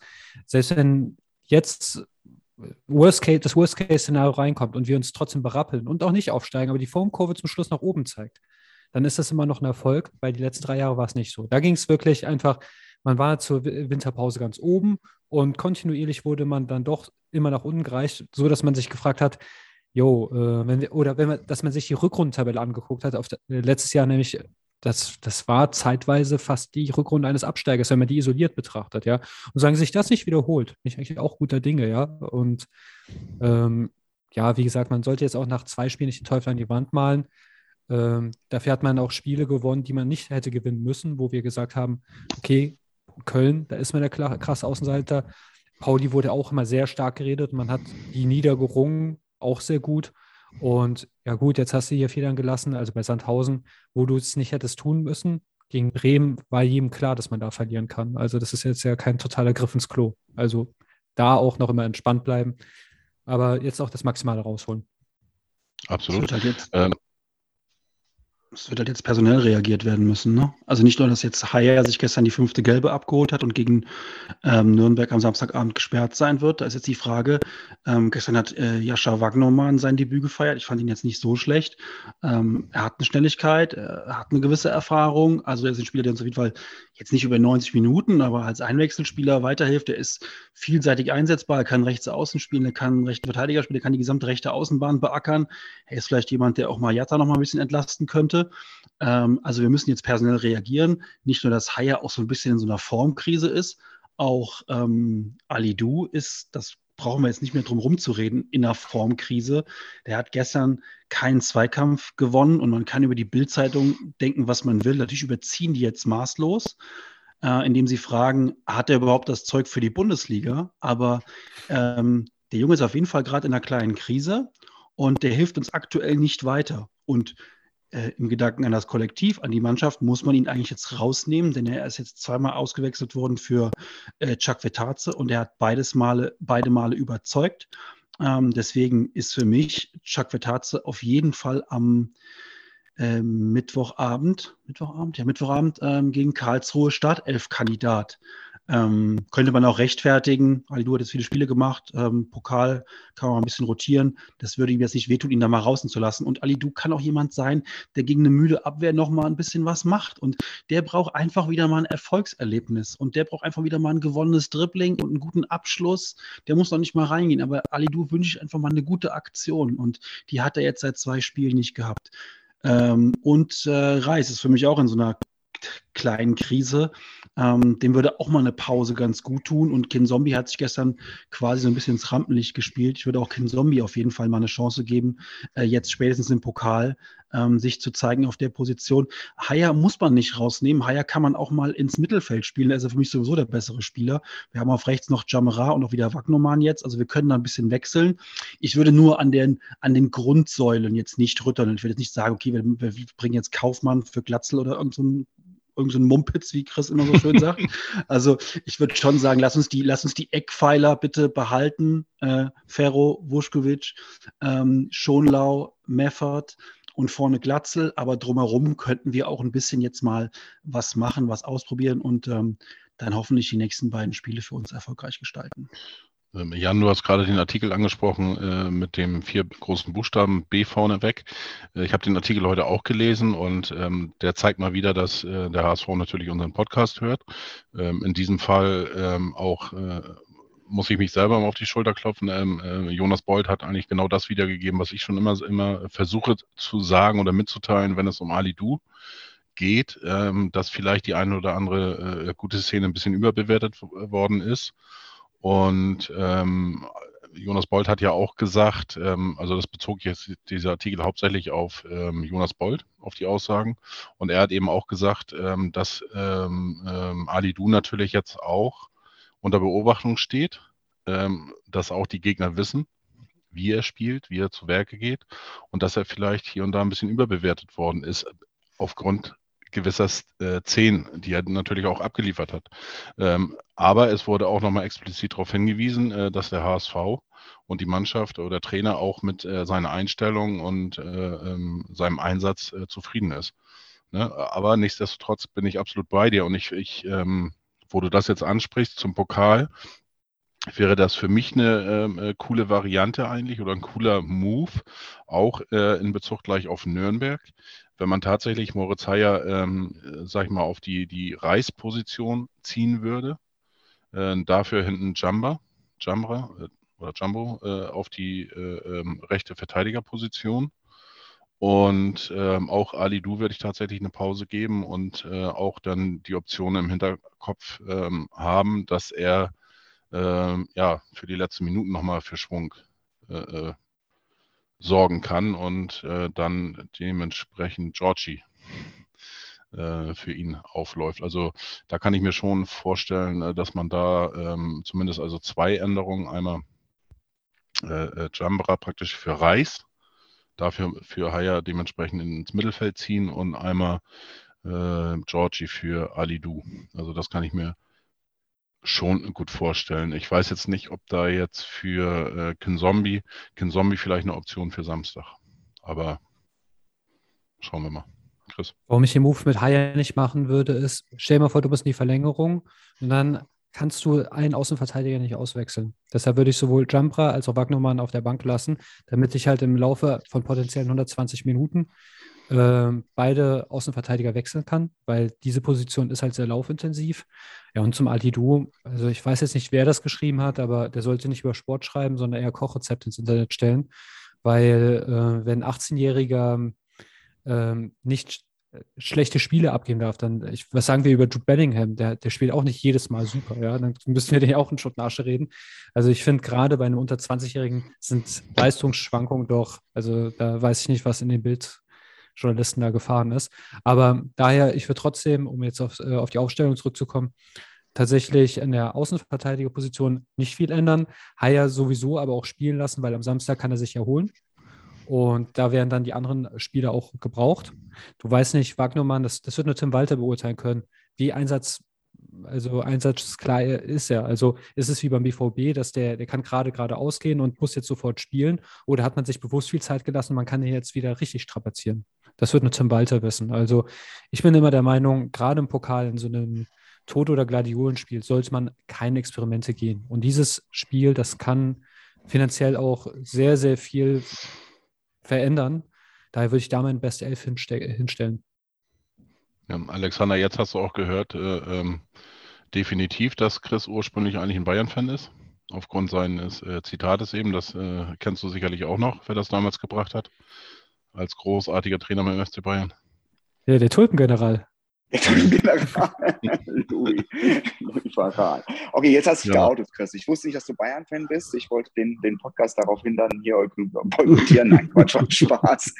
Aber Christian hat schon gesagt, dass, dass, äh, dass äh, er und Jan einen guten Einfluss auf dich in den letzten äh, Wochen, Monaten gehabt haben. Den besten Einfluss, den besten, den besten. Einfluss. Genau. Nee, ist prima. Aber ich sehe es wie Chris tatsächlich. Ich stimme dem Bayern-Fan zu. ich, würde auch, ich würde auch nicht so viel äh, ändern jetzt tatsächlich, weil das ist nicht nur, glaube ich, der finanzielle Aspekt, sondern was ich schon ähm, eben gesagt hatte, ich glaube, der psychologische Effekt, der so ein Weiterkommen im äh, DFB-Pokal dann auch haben kann und dann eben auch positiv äh, sich auswirkt auf die, auf die nächsten Ligaspiele, den darf man nicht unterschätzen. Deswegen wäre es für mich jetzt hier das Falscheste, viel zu viele Umstellungen, äh, also zu viele Umstellungen hier zu unternehmen. Das Einzige tatsächlich, Alidu würde ich auch ein Fragezeichen äh, hintersetzen. Er hat, ist im Moment in so einer kleinen, äh, in so einem kleinen Formtief. Das sei ihm absolut auch, auch zugestanden. Aufgrund seines Alters gebe ich Chris auch vollkommen recht. Aber sonst würde ich tatsächlich nichts ändern. Ich glaube auch, Walter wird auch nicht viel ändern, weil Walter ist eigentlich für einen konstanten Weg immer bekannt. Und das ist ja auch der, der Vorzug zu äh, äh, Tune letztes Jahr, der ja wirklich jede Formation in der Rückrunde ausprobiert hat und man wirklich rausöffnen musste, wer auf dem Platz steht. Und da kommt, glaube ich, seine Kontinuität. Also das Alidu mal, ich meine, der wird jetzt zweimal zur Halbzeit ausgewechselt. Da könnte ich mir schon vorstellen, dass das jetzt heißt, hier Chuck Weze, nicht Chuck Weze, sondern äh, Chuck Vitate. Äh, Chuck Wills ist nämlich ein anderer Spieler. ähm, du darfst mal dran. Aber ich glaube, im Grundkonstrukt wird er nicht viel machen. Wäre untypisch für ihn. Also ich muss jetzt nochmal sagen, also äh, mit 20 Jahren darf man schon mal ein bisschen mehr konstant bringen. Und nein, äh, äh, natürlich er ist trotzdem ein junger Spieler, aber äh, Ali, du ist tatsächlich schon 20 Jahre alt. Äh, wird im Juli sogar schon 21, also schon ganz alter Hase. Ähm, ja, aber sechs Monate Profi, ne? Ich würde da nochmal ganz kurz äh, rein wollen, denn ähm, ich habe ja, also gestern habe ich noch getwittert, nachdem, nachdem die Aufstellung raus war, dass ich es sehr das gut so finde. laut auf einmal. Okay, ich habe nichts gemacht. ähm, Wir hören dich auch, wir hören dir auch so zu. ja, ich weiß nicht, vielleicht äh, liegt das an dem neuen Programm, was du seit heute etablieren möchtest, Christian. Keine Ahnung. Ähm, es ist ähm, mir gestern bei Twitter habe ich gestern geschrieben, dass ich es gut finde, dass ähm, Walter nicht sofort äh, reagiert und ähm, Alidu eine Chance gibt. Ähm, da war für mich aber auch nur ein schwaches Spiel dabei. Ähm, jetzt im zweiten schwachen Spiel nach, nach Gang würde ich schon auch reagieren wollen. Ähm, und das einfach nochmal noch mal zur Klarstellung. Und natürlich will ich keinen 20-Jährigen absägen wegen zweier schlechter Spiele, aber ähm, ich kenne halt auch meinen Volkspark so ein bisschen und ich weiß, was da gegen Karlsruhe passieren könnte, wenn er wieder in der ersten Halbzeit drei, vier schlechte Aktionen hat und wir vielleicht das Spiel nicht erfolgreich gestalten. Dann weiß ich, dass dann die Stimmung sehr schnell kippen wird. Und jetzt nur mal skizziert, wir liegen gegen Karlsruhe 1-0 hinten und Alidou spielt wie eine offene Hose. Dann wird er beim, beim fünften Ballkontakt oder Verlust wird er ausgepfiffen. Das ist so sicher wie das Abend der Kirche im Volkspark. Ähm, von daher, das würde ich ihm einfach ersparen wollen. Würde ich jetzt nicht ganz unterstreichen. Was mir gerade einfällt, ähm, wir Unterschreiben. gar nicht unterschreiben, unterstreichen, unterschreiben, unterstreichen. egal. Egal. Ähm, ich stimme dir zu. Aber nicht ganz. D'accord. Äh, wen, über wen wir noch gar nicht gesprochen haben, ist, ist unser, äh, ja, äh, unsere Mischung aus Genie und Wahnsinn. Äh, zauberhafte äh, Annahme auch gegen Werder Bremen wieder äh, gezeigt. Äh, Pässe ähm, aus 50 Meter, die hoch ankamen, äh, angenommen wie ein Fußballgott. Ähm, dann aber zwei, drei Stationen später dann wieder katastrophale Pässe teilweise. Ähm, Baccariata. Ähm, wir haben das letzte Woche schon thematisiert. Also nach hinten hat er auch, fand ich, gegen Bremen wieder sehr stark gespielt, hat viele Pässe äh, oder viel zurückgewonnen. Auf der anderen Seite war er natürlich auch beim 3 zu 1 beim Gegentreffer äh, beteiligt, wo dann wieder so ein, so ein schlampiger Geniepass äh, rausgekommen ist. Ähm, keine Ahnung. Deswegen meine Frage, wie würdet ihr, ihr Backer im Moment einschätzen? Ich finde, den kann man schwer, schwer irgendwie greifen, seine Leistung, weil, wie gesagt, da sind so, so Dinge dabei, da denkst du, ey, was für ein Genie. Und, und dann denkst du wieder, ähm, äh, keine Ahnung, die den, könnte ich selber äh, den Pass besser spielen in der Kreisliga. Ich glaube, Bakary muss man nehmen, wie er ist. Also das Positive ist, er, er hat immer die richtige Einstellung. Er kämpft immer am meisten, er ist laufstark und wirklich der Einsatz stimmt immer. Er wird aber auch immer ein bisschen, das meine ich gar nicht jetzt despektierlich, immer ein bisschen trottelig bleiben. Und das wird er auch nicht ab, ab vielleicht, vielleicht wird im Alter, aber äh, wenn du Jata äh, bestellst, dann kriegst du Geschwindigkeit, dann kriegst du Kampfgeist und manchmal diesen genialen Moment. Aber es immer gepaart mit Schusslichkeit. So eine Art Jar Jar Binks in schnell. Star Wars-Fans wissen hoffentlich, wovon ich rede. Ich kenne keinen Star Wars, also äh, habe schon mal davon gehört, aber keinen gesehen. Gebe ich auch offen zu. Ähm, ja, Alexander, wie, wie, wie nimmt man das im Stadion wahr bei Jatta? Christian, genau, ich habe ich hab gestern genau die, wirklich zu meinem Nebenmann habe ich gesagt, äh, also der Jatta äh, oder, oder Bakker, ich, ich mag ihn ja, muss ich sagen, wirklich. Äh, zwischen Genie und Wahnsinn. Diesen 51-Meter-Pass, den er da irgendwie vom Fuß, ohne ihn vom Fuß abtropfen zu lassen, wirklich stoppt.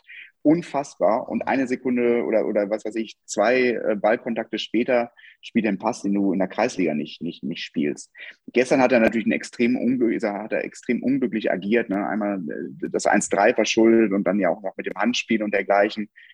Aber wie gesagt, und Chris hat es, hat es auch gut zusammengefasst, ähm, man muss ihn so nehmen, äh, wie er ist. Und dann weißt du, glaube ich, auch, was du bekommst. Und ganz ehrlich, und das sagt, jetzt muss ich meinen Bruder zitieren, nach dem Tor äh, im, im, im Derby gegen Pauli, was ja auch ein grandioses Ding gewesen ist, ähm, sagt er nichts Negatives mehr über Bakker. Und, und so werde ich das jetzt auch handhaben. Äh, Chris hatte, hatte ähm, um mal ein bisschen zu liegen aus äh, vom Sonntag, von unserem Zoom äh, gemeinsamen gucken. Du hattest da gesagt, ähm, je mehr er denken kann, desto schwieriger wird das für ihn. Ich, ja, ich glaube, das beschreibt es ganz gut, oder? Das beschreibt es, glaube ich, ganz gut so, finde ich. Ich musste da, musste immer sehr an mich denken, wenn ich Fußball gespielt habe früher. Ich hatte, also ich hatte eine schlechtere Quote. Ich hatte auf eine gute Aktion kamen bei mir zehn beschissene. Aber wenn ich eine gute Aktion hatte, war ich so euphorisiert, dass ich dachte, jetzt, jetzt, natürlich kann ich den Ball jetzt jetzt in, in den Winkel einschweißen. Und natürlich kann ich jetzt den Ball über 17, 18, 19 Meter mit dem Außenriss ins lange Eck zirkeln. Das habe ich ja schon mal im Fernsehen gesehen, wie das geht. Also ich, ich sehe mich da oftmals selber auf dem Platz, ähm, ob beim Fußball oder beim Tennis, ja. Eine gute Aktion und dann halt wirklich die nächsten acht bis zehn Aktionen halt totale Grütze. Aber bei ihm ist halt wirklich so, das ist, was ihr beide gesagt habt, der will halt immer und weil er immer will, macht er auch dann ab und zu mal was, was nicht so geil ist. Ähm, wenn er halt den Ball annimmt, diesen 50, diesen Pass, den er da wirklich annimmt und da ist wirklich wie der Magnet im Fuß, der Ball bleibt auf der Stelle liegen und er kann ihn sofort weiterverarbeiten und dann kommt so ein Querpass über drei Meter zum Gegner. Ich dann so denke so, Alter, was ist das denn? Aber ja, Jatta bestellt, Jatta, Jatta geliefert und ähm, der Einsatz stimmt und ähm, das ist halt einfach so. Wenn der, wenn der diesen 50-Meter-Pass ähm, sich auf den linken Fuß vorlegen würde und würde den linken Fuß oben rechts im Giebel einschweißen, würde dieser Spieler nicht bei uns spielen. Ist halt einfach so. Damit müssen wir leben. Jan, ich kenne das Phänomen, immer wenn ich Kreativfilme sehe, will ich mich auch prügeln, bis mir fünf Minuten später einfällt, dass ich total die Luftpumpe bin und besser doch das nicht tun sollte. Aber zu Jatta zurück, äh, wir haben ja auch gar nicht so viel bessere ähm, Optionen. Alidu momentan nicht auf der Höhe, das heißt, Chucky kommt. Ja, und dann ist Theater eigentlich ja gesetzt. Also es gäbe jetzt keine, niemanden, wo ich jetzt sage, der wäre so viel besser und ich finde einfach, sein Wille reißt es raus. Ich habe ja noch, wie, noch auch, so wie auch hinten, wie auch hinten verteidigt. Entschuldigung, Christian, ganz kurz. Wie er auch hinten verteidigt, muss man auch gestern wieder sehen. Ne? Wie, wie er ackert, wie er, wie, er, wie er hinten auch jetzt inzwischen als Verteidiger wirklich so agiert, dass man keine Panik haben muss, dass ein Elfmeter verursacht wird. Also, ja. Und er zieht auch Spielermannschaft auf sich. Also, das hat man in der ersten genau. Halbzeit gesehen, wo wirklich vier Leute auf den Zug kamen. Wenn er jetzt noch einen Pass spielen könnte, so mit der feinen Klinge, ei, dann, dann, dann wäre er was für die erste Liga. Ich glaube ja, ähm, bei, bei Jatta, irgendwann werden wir den erleben, wo der einfach eine richtig mega geile Saison spielt, weil dann äh, alles, was er eigentlich jedes Jahr immer dazu nimmt, dann alles zusammenpasst und dann äh, wird er uns äh, keine Ahnung, richtig, richtig mega geile Freude äh, bereiten. Weil ich finde schon, dass er eigentlich jede Saison immer irgendwas mitnimmt, äh, äh, sich irgendwo steigert. Ähm, Im Moment wirklich auffällig, haben wir auch schon öfters drüber äh, geredet, nach hinten, was er da arbeitet. Da könnte er auch Verteidiger spielen, was Chris ja schon ein paar Mal ins Spiel gebracht hat. Ähm, seine Ballannahmen äh, mit, wie gesagt, diesen, diesen einen, das war, glaube ich, stand er erste Halbzeit rechts außen, irgendwie ein langer Pass auf ihn, den er da echt äh, butterweich mitnimmt und am Fuß klebt. Und, und ähm, hat er auch schon öfters gebracht, äh, diese Saison. Und irgendwann passt das alles mal zusammen und dann werden wir einen Backer sehen. Ähm, verkaufen wir den für 120 Millionen und Europapokal. Dein Wort in Gottes Ohr. Um das ja. Thema abzuschließen, ähm, gerade wenn du auch so Spieler hast wie Sonny, der äh, Jan sagt das immer so schön, dem kann man die, die Lust am Fußballspielen nehmen. Und ich finde auch gestern hat er sich ja typisch Sony auch so ein bisschen in Streitigkeiten verwickeln lassen mit dem Bittencourt, der nicht einfach zu nehmen ist. Bin ich, äh, verstehe ich in Sony sehr gut. Aber dann ist umso wichtiger ist es, dass es solche Jungs auf Yatta gibt, weil wenn du elf Sonys hast, dann hast du vielleicht eine coole Massenschlägerei. Aber es braucht, halt, es braucht die Arbeiter und es braucht die Genies. Wobei ich trotzdem äh, finde, dass das Kittel trotzdem, äh, der läuft, der geht weite Wege dadurch, versucht sich immer anzubieten, ist immer irgendwo dabei. Also ähm, deswegen fand ich auch ihn gestern nicht äh, so, so schlecht, weil äh, auch bei schlechten Tagen ist er irgendwie noch gut. Also ähm, keine Ahnung. Also Nee, es ging mir jetzt nur um die allgemeine Mentalität. Ja, ja. Also ich fand ihn jetzt auch nicht gestern schlecht, aber stell dir mal vor, äh, es kämen jetzt noch zehn Sonnys um Sonny bei dieser Rudelbildung. Ja. Das, das wäre nicht gut. Ist richtig, wobei ähm, ich auch deine Diplomatie gegenüber äh, den Namen Bittencourt ähm, schon zu schätzen weiß. Also Ähm, ich Danke. bin auch froh, dass, dass, wir über gewisse Spieler und gewisse Szenen hier nicht so, so viel sprechen, weil ähm, ja, dann müsste ich äh, vielleicht dieses Piepen mal in den Podcast einbringen und da hätte ich jetzt keine Lust zu. Ja, ähm, würde ich sagen, haken wir das Spiel ab. Äh, wir haben ein bisschen nach vorne geguckt und ähm, lassen uns jetzt trotzdem nochmal über das nächste Spiel übermorgen, also in zwei Tagen, ähm, ja, ziemlich genau in fünf Minuten und zwei Tagen äh, ist Anpfiff. Äh, ah ne, Quatsch, wir spielen ja 18.30 Uhr auch wieder, ne? Alexander? Ja, ja 18.30 Uhr. Äh, mhm. Also in zwei, in zwei Tagen haben wir das äh, Spiel dann schon gewonnen und sind im Halbfinale, hoffentlich. Ähm, da läuft die Verlängerung noch, Christian. Nein, hoffen wir nicht. Hoffen wir nicht. also da muss ich ehrlich sagen, ich bin so gespannt auf dieses Spiel. Ähm, ich habe mir die Pressekonferenz angesehen nach dem Spiel Schalke gegen ähm, den Karlsruher SC und die Pressekonferenz habe ich mir angeguckt, nachdem Jan auf Twitter äh, einen Tweet geteilt hat von dem Andy Ernst, äh, äh der ist äh, Reporter, äh, unter anderem auch für Schalke 04 und der hat Gramozis zitiert in der äh, Pressekonferenz, wo er sagte, dass, dass äh, der Platz äh, trocken war oder stumpf und dass das mit eine taktische Ausrichtung war vom KSC. Ähm, in der Woche davor war ja die Ausrede, ähm, dass sie nicht gewonnen haben bei Schalke, ähm, dass es keinen äh, Freischuss gegen Terodde gab. Das Problem war, es gab keine Situation gegen Terodde, die hätte zum Freistoß führen können. Also das heißt, es sind immer so, so etwas skurrile äh, äh Aussagen von Gramozis die dann äh, durch die Timeline bei Twitter geistern, ähm, was uns natürlich auch in die Karten spielt und dann unsere, unser Plan auch, der läuft im Moment noch ganz gut und wir hoffen ja, dass äh, Gramozis bis zum Saisonende auch noch Trainer bleibt auf Schalke. Äh, wie gesagt, deswegen habe ich mir die Pressekonferenz angeguckt und da gibt es, glaube ich, ab Minute 12 ähm, eine Minute ein Statement von Christian Eichner ähm, zum Spiel eben, äh, zum Pokalspiel in Hamburg. Und da hat man schon gut gemerkt, ähm, dass er die Mannschaft schon in diese Richtung äh, einstellen wird, dass es ein praktisch ein Spiel des Lebens ist für die Jungs, eine einmalige Chance und ähm, dass da viel dran hängt, auch für den Verein und eine Riesenchance und so weiter und so weiter, Spiel des Lebens.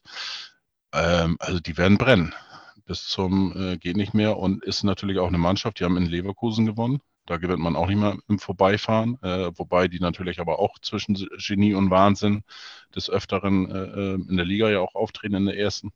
Aber das können Jan und Chris sicherlich besser beurteilen ähm, als Experten der Fußballdebatte. Ähm, ja, kein einfacher Gegner, wissen wir auch äh, aus den letzten Jahren. Ähm, ja, Alexander, du bist wieder im Stadion. Ähm, da hoffe ich natürlich, also zweimal nach Hamburg fahren äh, von Bremen aus. Äh, da werden wir, fährt man ja nicht zweimal. Nicht von Bremen, also von Berlin. Von, von, äh, von Berlin, Entschuldigung. Von Berlin, von Berlin ja. nach Hamburg, äh, da wird man ja nicht zweimal hintereinander verlieren. Also von daher äh, muss es eigentlich schon positiv ausgehen. Ähm, du hast eben schon Verlängerung äh, angesprochen. Das heißt, äh, du bist da auch ähm, eher, dass es ein enges Spiel wird. Das, das werden wir nicht im Vorbeigehen gewinnen. Äh, das glaube ich auf jeden Fall, weil du gesagt hast, es ist die Chance für Karlsruhe. Die sind ja, glaube ich, mehr oder weniger im Niemandsland der Tabelle. Nach oben geht nichts, nach unten geht, glaube ich, auch nicht besonders viel. Und von daher kann ich ihn Eichner schon gut verstehen. Ähm, das ist jetzt, worauf sich Karlsruhe wirklich voll äh, konzentrieren kann. Und, und die werden da tatsächlich ähm, alles geben. Und, und Spiele gegen Karlsruhe waren in der Vergangenheit ja auch nicht mal so klar, wenn ich mich richtig erinnere. Und vorne haben die auch einen drin mit dem Hoffmann, der weiß, wo die, wo die, wo die Bude steht, ne? muss man sagen. Und äh, gegen Schalke, ich habe es ähm, so ein bisschen gesehen, so ein bisschen verfolgt äh, in der Konferenz. Ähm, das hätten die auch gewinnen können, äh, am, am, Schluss dann noch, am, am Ende noch. Also das, äh, da, da, werden wir voll dabei sein müssen, äh, voll, äh, alles geben müssen, von der ersten Minute jetzt hoffentlich wirklich. Ähm, sonst äh, ja, könnten wir da schnell ein böses Erwachen erleben. Also das ist wirklich so meine, meine Meinung. Es ist, glaube ich, kein leicht zu spielender Gegner.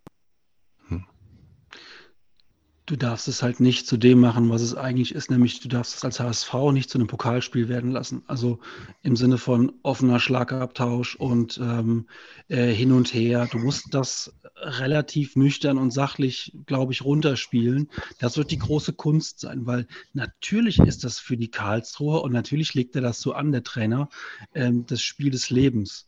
Du bist der Underdog, alle sind gegen dich, wir sind das kleine Karlsruhe, der große HSV, ja, also diese, diese Blaupause kannst du einfach da drüber legen. Und so wird auch die Anfangsrede sein. Und die haben keine schlechte Mannschaft, die haben mit dieser Taktik so ein bisschen sich ähm, als Underdog zu verstehen, ähm, Leverkusen besiegt, die haben eine gute Pokalrunde. Und Karlsruhe ist immer unangenehm zu spielen gewesen für uns, da haben wir nie besonders gut ausgesehen, aber letztlich, wenn alles normal läuft, ähm, sind, wir, sind wir als ähm, eine der Top 4, Top 5 Mannschaften der zweiten Liga da auf jeden Fall der Favorit. Und ich bleibe dabei, wenn wir es nicht zu einem Pokalspiel werden lassen, ähm, mit offenem Schlagabtausch, mit runtergeklapptem Visier und gib ihm, dann sollte es, ähm, dann sollte es in unsere Richtung laufen. Wenn es halt so wird, dass es halt ein richtiger Pokalfight wird, dann bin ich sehr, sehr gespannt. Aber es wird ein schwieriges Spiel.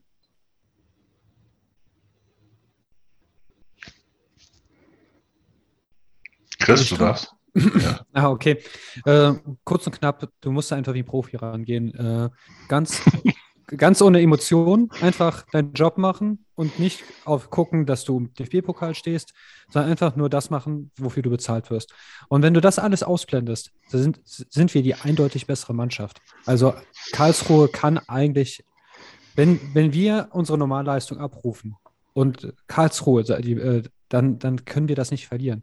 Wenn wir aber beginnen, äh, über zwei Niederlagen nachzudenken, über das, was möglich ist, dass man eigentlich streng genommen nur wenige Schritte von Europa weg ist und, und, und, und, und, dann beginnst du dich selbst zu schlagen. Also einfach, einfach geh zur Arbeit, mach deinen Job und denk nicht nach und dann wird alles gut. Und ich hoffe genau, dass Tim Walter denen das sagt. Weil wenn es um nichts geht, wenn die jetzt einfach um Mittagessen spielen, ähm, dann, ich wüsste nicht, wie Karlsruhe ähm, dieser Qualität was entgegenbringen könnte. Also, und das ist das, was ich glaube, das ist auch die ultimative Formel, wie du den Pokal gewinnst, weil die anderen, die, die motivieren sich, also das kleine Team in der Regel auch niederklassig, die motivieren sich, die pushen sich hoch, die wissen, was für eine Chance sie haben. Das kann ein Fluch und ein Segen sein. Und ich glaube, wenn ein Borussia Dortmund zum Beispiel gegen Pauli spielt und vergisst, dass es ein Pokalspiel ist, dann gewinnen die das auch. Aber haben sie nicht. Und deshalb dürfen wir nicht den gleichen Fehler jetzt machen. Einfach die Arbeit machen, ja, das hört sich, hört sich gut und einfach an. Ähm, ich bin gespannt. Äh, Jan, du guckst so ein bisschen entgeistert. Klingst ähm, wie auf einer Tropfsteinhöhle. Ja. äh, ähm, ich wollte nur noch mal generell was zu dem Pokal sagen, weil wir gerade so von Underdogs sprechen und so. Also ähm, es gibt ja schon auch einen Grund, warum jetzt ähm, insgesamt fünf, ne, fünf von den acht Mannschaften, richtig, sind St. Pauli, HSV, Karlsruhe, Hannover, Vier. stimmt. Vier. Vier sind ähm, Zweitligisten. Ähm, das gibt ja, hat ja auch einen Grund. Das heißt, die zweite Liga ist nicht mehr auch nur noch so eine reine Klopperliga und ähm, lang und weit und äh, vorne hilft der liebe Gott, ähm, sondern es ist auch, hat sich auch spielerisch ein bisschen was verändert. Deswegen sind die Mannschaften auch so weit gekommen.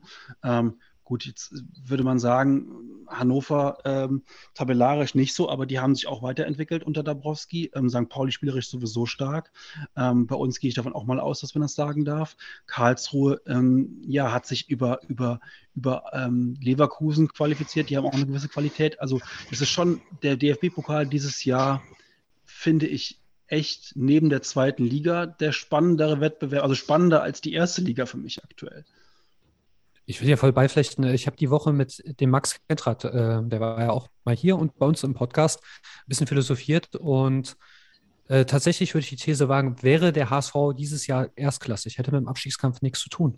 Also, wenn du guckst jetzt, was, was ein Trümmerfeld da äh, gegen den Abstieg spielt, wir, wir, machen, wir zeigen unsere Leistung und das sieht jetzt vielleicht so ein bisschen alles in Gefahr aus, weil jetzt komme ich mit meinem Lieblingssatz, aufsteigen ist schwerer als als nicht absteigen.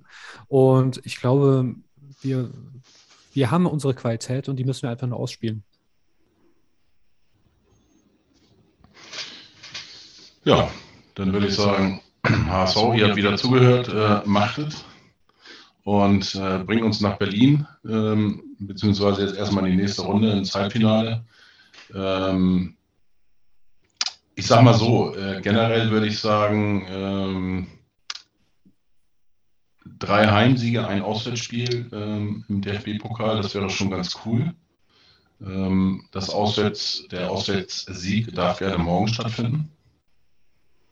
auch wenn das äh, unsere äh, nicht unbedingt Freunde aus Hamburg sind, aber ähm, das wäre schon mal gar nicht so verkehrt. Und, ähm, aber Jan, ich kann verstehen, dass du Bochum vielleicht noch irgendwo als Zweiliges äh, auf dem Zettel hast.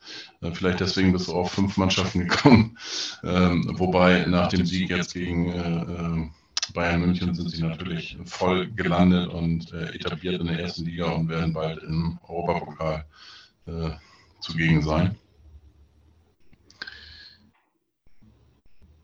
Ja, ich bin gespannt. Wie gesagt, es ist auch eine komische Konstellation, weil äh, normalerweise an zwei Tagen, äh, dieses Mal auch, äh, ein Spiel am Dienstag, 2045 mit äh, Union äh, gegen St. Pauli, also Kult trifft auf äh, Kult. Und da schauen wir mal, welcher kultige Kultverein sich da durchsetzen wird. Ähm, Kannst du dich bis nach hinten lehnen? Ich glaube, wenn du zu nah an den Bitte? Nee, nee, dein Sound, deshalb. Okay.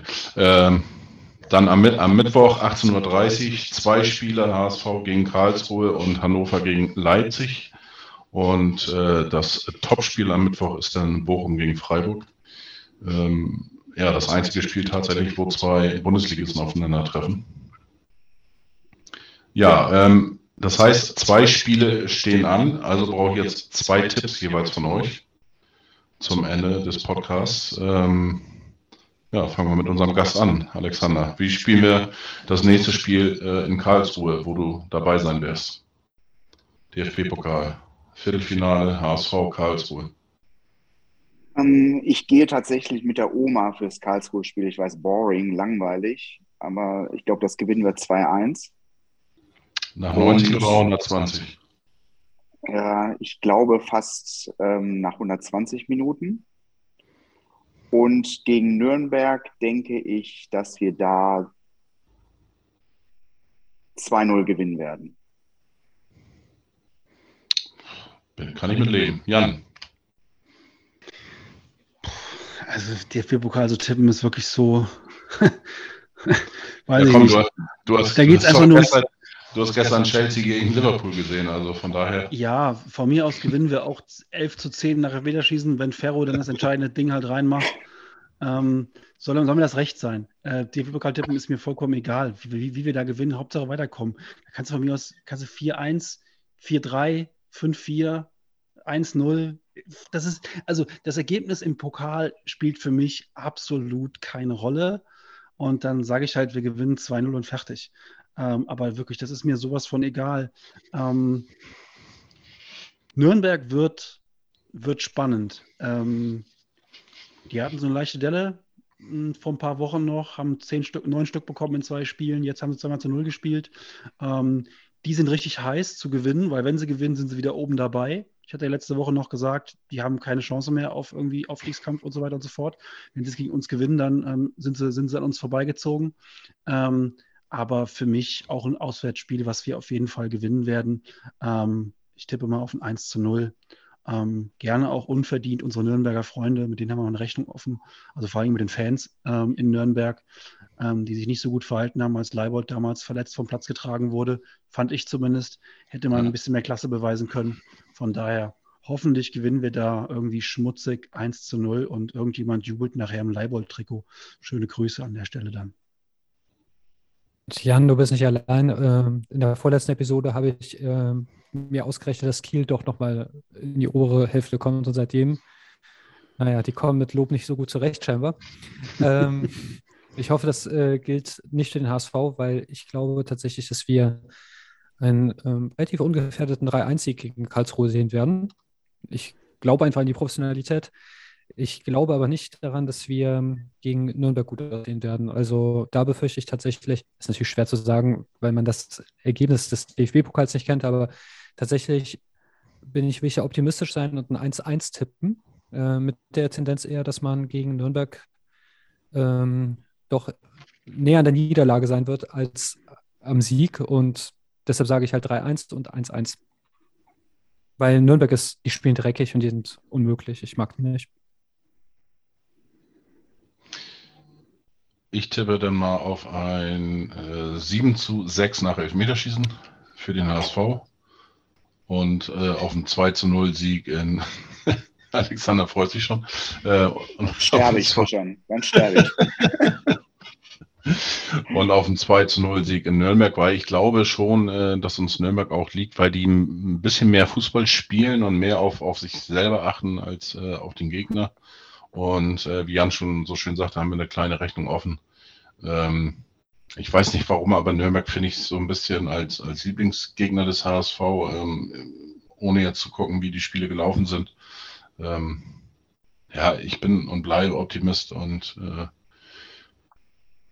schaue positiv nach vorne und freue mich einfach auf, der, auf ein geiles Pokalspiel. Und äh, ich möchte aber auch nicht mit dir tauschen, Alexander, im Stadion beim Elfmeterschießen.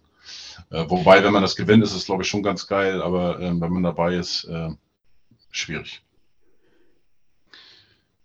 Und vor allen Dingen, äh, ne, das Ziel ist ja auch immer noch, ähm, dass wir dich dann besuchen können in Berlin, Alexander. Ja, das ist ja. natürlich versprochen. Ne? Also wenn ja. wir es ins Pokalfinale schaffen, einen Tag vorher werde ich hier ein schönes Programm für alle Mitreisenden äh, ja. im, aus dem engeren Kreis hier organisieren. Genau. Und dann, dann sind wir eh noch im, im äh, Aufstiegsjubel, also das passt, passt dann schon. Freue ich mich jetzt schon drauf. Ja, ähm, Alexander, vielen Dank, dass du dabei warst. Hat Danke, Christian, dass ich dabei sein durfte. Ja, hat mir auch viel Spaß gemacht. Ja. Danke euch allen. Und äh, den beiden äh, Südländern äh, natürlich auch. Wie immer, vielen Dank. Ähm, ja, äh, morgen musst du wieder los, Jan. Schalten Sie auch nächste Woche wieder ein, wenn es heißt, die schönsten Autoscooter-Ansagen ganz Deutschlands, den Podcast Ihres Vertrauens. Denn so klingst du so ein bisschen. Okay. Als würdest du jetzt heute noch, wie heißt das nochmal, in Bremen ist der Freimarkt, gell? Ja, genau. Ist doch Freimarkt. Ja, genau, auf Freimarkt ja. würdest du nochmal so die, die Autoscooter-Ansagen nochmal so ein bisschen. Ich glaube, jetzt, äh, kommt erst, jetzt kommt erstmal der äh, theoretisch die Osterwiesen. Ähm, das ist so der kleine Freimarkt, aber ich glaube, die fallen dieses Jahr noch aus, bin ich mir nicht ganz sicher. Und dann kommt tatsächlich nachher im, im Herbst der Freimarkt. Ich will auch noch kurz Werbung machen. Äh, morgen, respektive Dienstag, ich weiß ja nicht, wann die Leute es hören, erscheint ein wunderbares Special von Jan und mir äh, in der Fußballdebatte, in der wir uns äh, ausführlich, ich glaube, 60, 70 Minuten über Trainer äh, unterhalten haben und tatsächlich der Name Tim Walter ist auch mal gefallen. Dö, dö, dö. Also eine Huldigung an den Trainergott Tim Walter. Ich äh, bleibe gespannt. Äh, wie immer lohnt sich natürlich das Einschalten in der Fußballdebatte mit äh, Jan und Chris und hier und da natürlich auch immer ein Gast dabei. Ja, wie gesagt, vielen Dank in die Runde und äh, ja, an die Hörer natürlich. Bleibt gesund, schönen Abend noch und bis zum nächsten Mal. Nur der HSV. Nur der HSV. Nur der HSV. HSV. Tschüss.